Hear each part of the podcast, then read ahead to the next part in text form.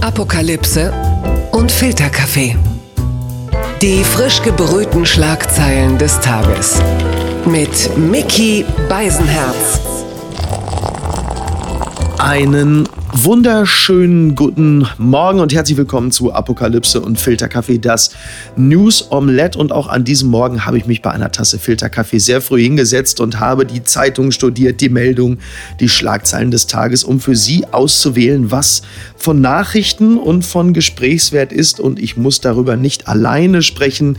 Das mache ich in charmanter Gesellschaft, denn bei mir ist der weltgrößte News-Junkie, meine Frau Niki Hassania. Guten Morgen, Niki. Guten Morgen, Niki. Niki, ich sag's dir, wie es ist. Ich war ähm, gestern an der Tankstelle und äh, im Verkaufsraum hinter Plexiglas war ein Typ mit Mundschutz, aber er war so ein bisschen, sagen wir mal, so Typ, äh, wird bei vier Blocks äh, in der ersten Folge direkt erschossen und der referierte über die Unsinnigkeit des Mundschutzes und dass er auch nicht so ganz an diese ganze Corona-Nummer überhaupt glaubt. Er meint, das wäre eine große Lüge. Also ich sag's dir in Sachen Eigenverantwortung der Bürger, ich habe da ein richtig gutes Gefühl. Ja, ich auch. ja. Aber wir werden es ja sehen. Laut Armin Laschet, der äh, gestern bei Markus Lanz gesessen hat, er war übrigens beim Friseur, da war er ausnahmsweise mal nicht der allererste in Deutschland. Ähm, laut Armin Laschet war der Kampf gegen Corona wichtig. Und ähm, in dieser Geisteshaltung sind derzeit viele und darüber sprechen wir jetzt. Die Schlagzeile des Tages. Die Süddeutsche schreibt, jetzt wird's kleinteilig. Tja, das Robert Koch Institut beendet seine Briefings.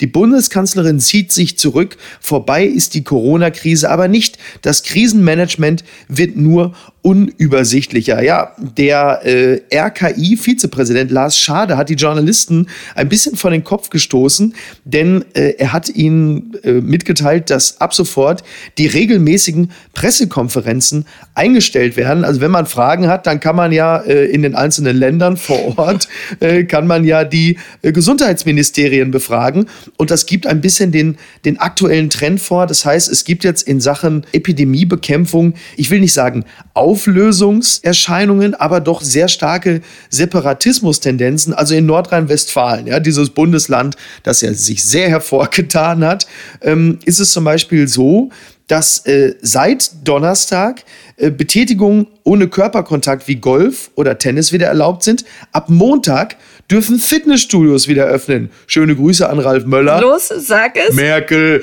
Merkel macht da Gym auf.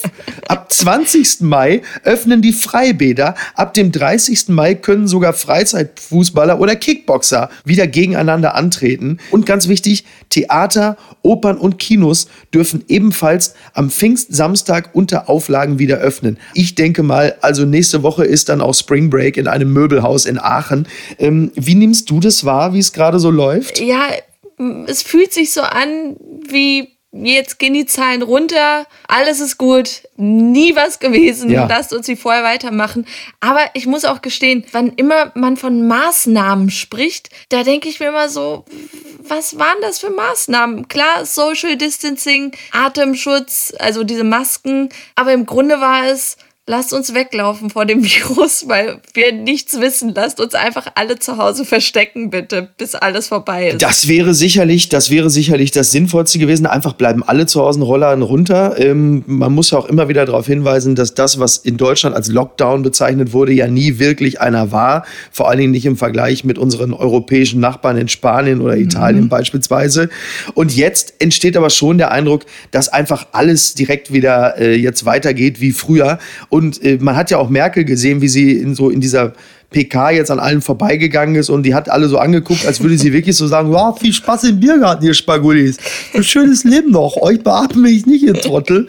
Ähm, Merkel hat ja auch in dieser Ministerpräsidentenkonferenz in der Schalte, hat sie auch zu erkennen gegeben, ja, wenn ihr jetzt so bitte, wenn ihr meint, dann können wir den ganzen Scheiß auch sein lassen. Also die hat für ihren Teil, ich will nicht sagen aufgegeben, aber sie merkt, dass dieser Lockerungswettbewerb auch nicht mehr einzuholen ist. Und Merkel hat ja sich eigentlich in keinem wirklichen entscheidenden entscheidenden Punkt mehr gegen die Ministerpräsidenten durchsetzen können. Eigentlich nur noch in diesem Bereich der Obergrenze, beziehungsweise sie nennt es ja Notbremse. Und es gibt ja so einen äh, Verrechnungsschlüssel von Merkel. Das ist dieses äh, XIE A12.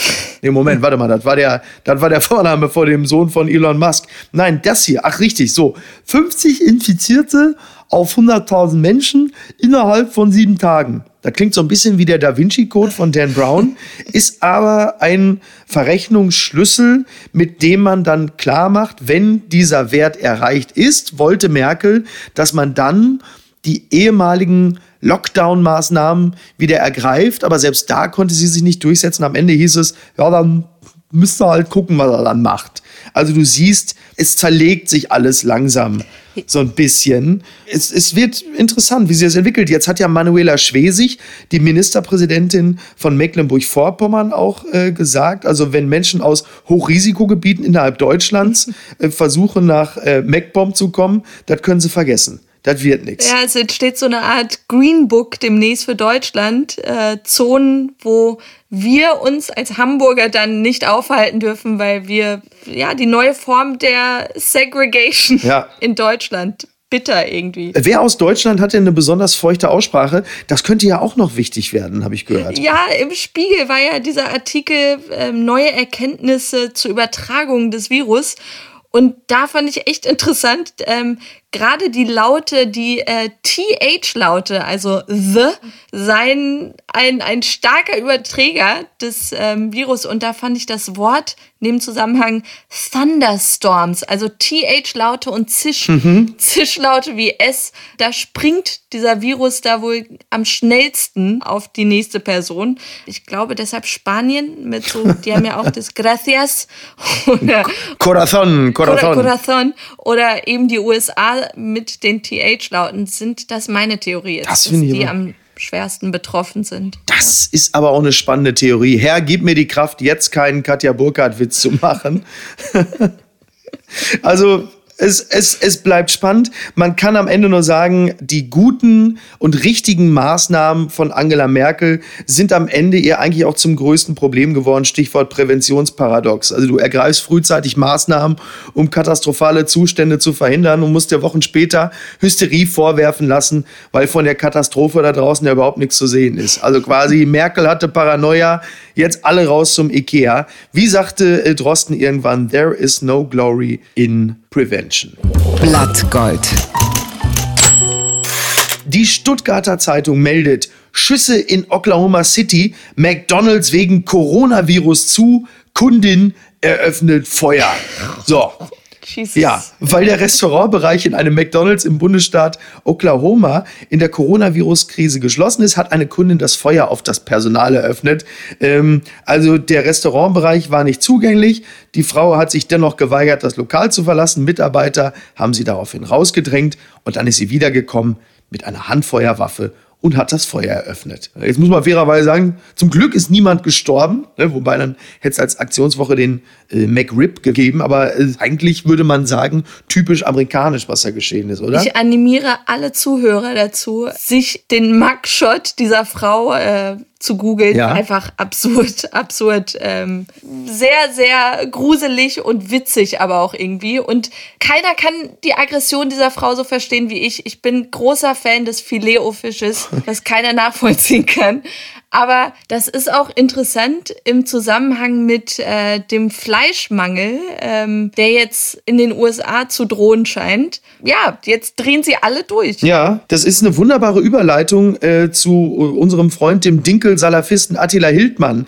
Also Veganer-Witze äh, verbieten sich grundsätzlich. Es sei denn, äh, beim Fleischmangel drehen die Leute durch. Denn diese Querverbindung kann man in diesem Falle ausnahmsweise mal stellen. Zumindest, wenn man sich einen billigen Lacher abholen will, wie ich. Es gibt ja regelmäßig jetzt diese Hygienedemos und äh, vor allen Dingen Attila Hildmann ruft ja auch sehr stark dazu auf, gerade in den sozialen Netzwerken. Und jetzt haben sich ja äh, am Mittwoch 350 bis 400 Menschen vor dem Reichstagsgebäude versammelt, um gegen die Corona-Maßnahmen zu demonstrieren. Dann hat ja auch jemand ein ARD-Kamerateam angegriffen, also er hat äh, dagegen getreten. Der ist jetzt mittlerweile wieder frei. Das hat die Welt gemeldet.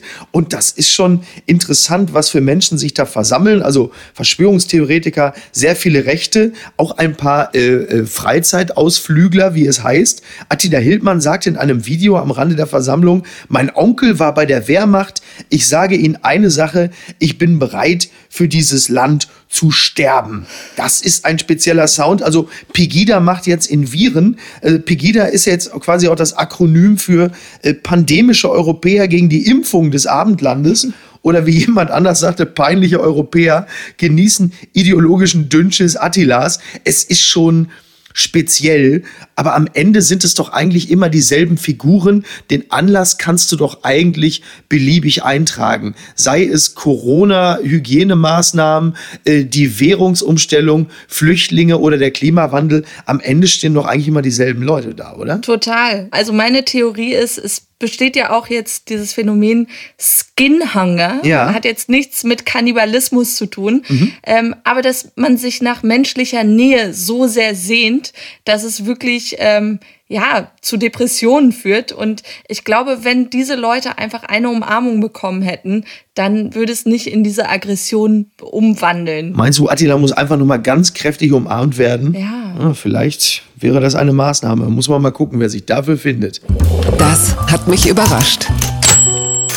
Die Bild-Zeitung meldet ganz dick auf der Titelseite, Deutschlands klügste Corona-Skeptiker kritisieren die harten Maßnahmen. Zitat, Lockdown war ein Riesenfehler. Und dann kommt die Antwort, sie sagten und sagen, nein, honorige Meister ihres Fachs, geachtet und hochgeschätzt, Namen von Rang, über jeden Populismuszweifel erhaben. Und dann ist man natürlich gespannt, wer sind denn diese honorigen Meister dieses Fachs, über jeden Populismus Zweifel erhaben. Und dann fällt mir als erster auf, Journalistin, Legende, Patricia Riegel von der Bunden. Da kann man dann, glaube ich, auch sagen, kommen wir doch einfach direkt zur nächsten Rubrik. Verlierer des Tages ist für mich der Tagesspiegel mit einer, ähm, wie ich finde, leicht anstößigen Schlagzeile, was der zusätzliche Feiertag die Berliner Wirtschaft kostet. Jetzt muss man dazu sagen, heute ist am 8. Mai in Berlin Feiertag, denn dieser Feiertag erinnert speziell in der Hauptstadt, nur in Berlin ist Feiertag, erinnert an das Ende des Zweiten Weltkrieges und die Befreiung vom Nationalsozialismus vor 75 Jahren. Und der Tagesspiegel errechnet, äh, was das kostet, dass die Geschäfte geschlossen sind Mann, und die Mann. Arbeitnehmer zu Hause bleiben. Äh, dem Land Berlin kostet der Feiertag rund 300 Millionen Euro. Euro, erklärt jemand vom Institut der deutschen Wirtschaft. Ich weiß nicht, ob das so der richtige Sound ist an einem so wichtigen Tage wie dem. Deswegen kommen wir gleich zur nächsten Rubrik. Gewinner des Tages. Und das ist für mich die Holocaust-Überlebende, also es ist eine Gewinnerin, die Holocaust-Überlebende Esther Bejarano hat Auschwitz überlebt und weiß insofern sehr genau, worüber sie redet und sie selber setzt sich sehr stark dafür ein, dass der 8. Mai ein gesamtdeutscher und genereller Feiertag wird. Ein Tag, an dem die Befreiung der Menschheit vom NS-Regime gefeiert werden kann. Das ist überfällig seit sieben Jahrzehnten und hilft vielleicht endlich zu begreifen, dass der 8. Mai 1945 der Tag der Befreiung war, der Niederschlagung des NS-Regimes. Und die Frau hat mittlerweile 80.000 Unterschriften, auch wenn das Menschen wie äh, Alexander Gauland, von der AfD nicht gefällt, der wie üblich provoziert. Ich entschuldige mich dafür, dass ich diesen Namen jetzt hier an dieser Stelle erwähne und auch ein bisschen auf diese Provokation eingehe, aber sei es drum. Gauland sagt unter anderem, für die KZ-Insassen sei es ein Tag der Befreiung gewesen, aber es sei auch ein Tag der absoluten Niederlage, ein Tag des Verlustes von großen Teilen Deutschlands und der Verlust von Gestaltungsmöglichkeiten. Da muss man fairerweise sagen, also die NSDAP hatte zwölf Jahre bewiesen, wie sie sich äh, Gestaltungsmöglichkeiten vorstellen. Und da können wir uns alle, glaube ich, anschließen. Wir sind sehr froh, äh, dass dieses Projekt gescheitert worden ist. Oder? Da hatte die AfD so viel Arbeit geleistet, indem sie ihren Pressesprecher gefeuert hat. Und ähm, jetzt kommen sie leider mit so einem Mist wieder um die Ecke und da denkst du dir, nee, nee, ihr seid schon die Nazi-Partei. ja. Und was schreibt eigentlich die Bild? Nochmal die Bild, aber komm, sei es drum, denn das ist eigentlich eine Art Werbung, muss man sagen. TV-Hammer. Sky zeigt zwei Konferenzen im Free TV. Also der ganze Artikel ist im Grunde genommen eine einzige Werbung für Sky. Die Bild ist jetzt auch äh, voll umgeschwenkt. Die Unsicherheit ist weg. Jetzt geht's wirklich nur noch um Juhu. Der Fußball ist zurück. TV-Hammer für alle Fußballfans. Sky zeigt die ersten beiden Konferenzen der ersten und zweiten Liga im Free TV. Ab dem 16. Mai geht's wieder los. Und sie bilanzieren ein wunderschöner TV-Hammer für Fußballfans. Na, das ist doch klasse, oder? Ich hoffe, sie machen es wie jetzt äh, zum Anpfiff des ersten Baseballspiels wieder in Südkorea, dem Vorzeigeland, was Corona ähm, angeht. Da haben sie ja auch bei den Geisterspielen so Pappaufsteller in, im Publikum gehabt. Leider hatten die Masken auf und da denkst du dir, wenn ihr schon Pappaufsteller nehmt, warum haben die Leute Masken auf? Ich habe es nicht ganz verstanden. Ja, das finde ich ja so ein pädagogischer Effekt. Wobei so Pappaufsteller in der Allianz Arena würden höchstwahrscheinlich noch mehr Stimmung machen als die normalen Fans. Da würde sich natürlich Uli Hoeneß jetzt fürchterlich aufregen. Uli Hoeneß, der übrigens im Bayerischen Rundfunk sagte, äh, jeder muss jetzt seine Opfer bringen. Wenn es kein Oktoberfest gibt, dann kann es auch keine Zuschauer geben. Und dann sagte er, das kleinste Übel äh, dieser Geschichte seien die Geisterspiele, sagte Hoeneß. Ja, ein Fan muss er mal begreifen, ne? wenn er in Zukunft weiterhin Bundesliga sehen will, und zwar live, ne? dann muss er die Kröte jetzt schlucken. Ja? Wenn er die jetzt nicht schluckt, ja dann bitte, ja, dann gibt es den Fußball in dieser Form nicht mehr. Und man lacht, aber er hat natürlich auch recht. Das ist klar. Es ist eine einzige große Charity-Veranstaltung zum Erhalt der Bundesliga-Vereine und nichts anderes. Ne? Auch wenn Solomon Kalou sich äh, nun wirklich angestrengt hat, das alles zu torpedieren. In der äh, Ligue A gibt es einen sogenannten Masturbationseklat um Farid El Melali aus äh, Frankreich. Der wurde verhaftet, weil Nachbarn ihm auffällige Masturbation vorwerfen. Er hat sich also schon öffentlich entschuldigt. Er hat gesagt, die letzten Tage waren sehr hart. Hahaha. Ha, ha.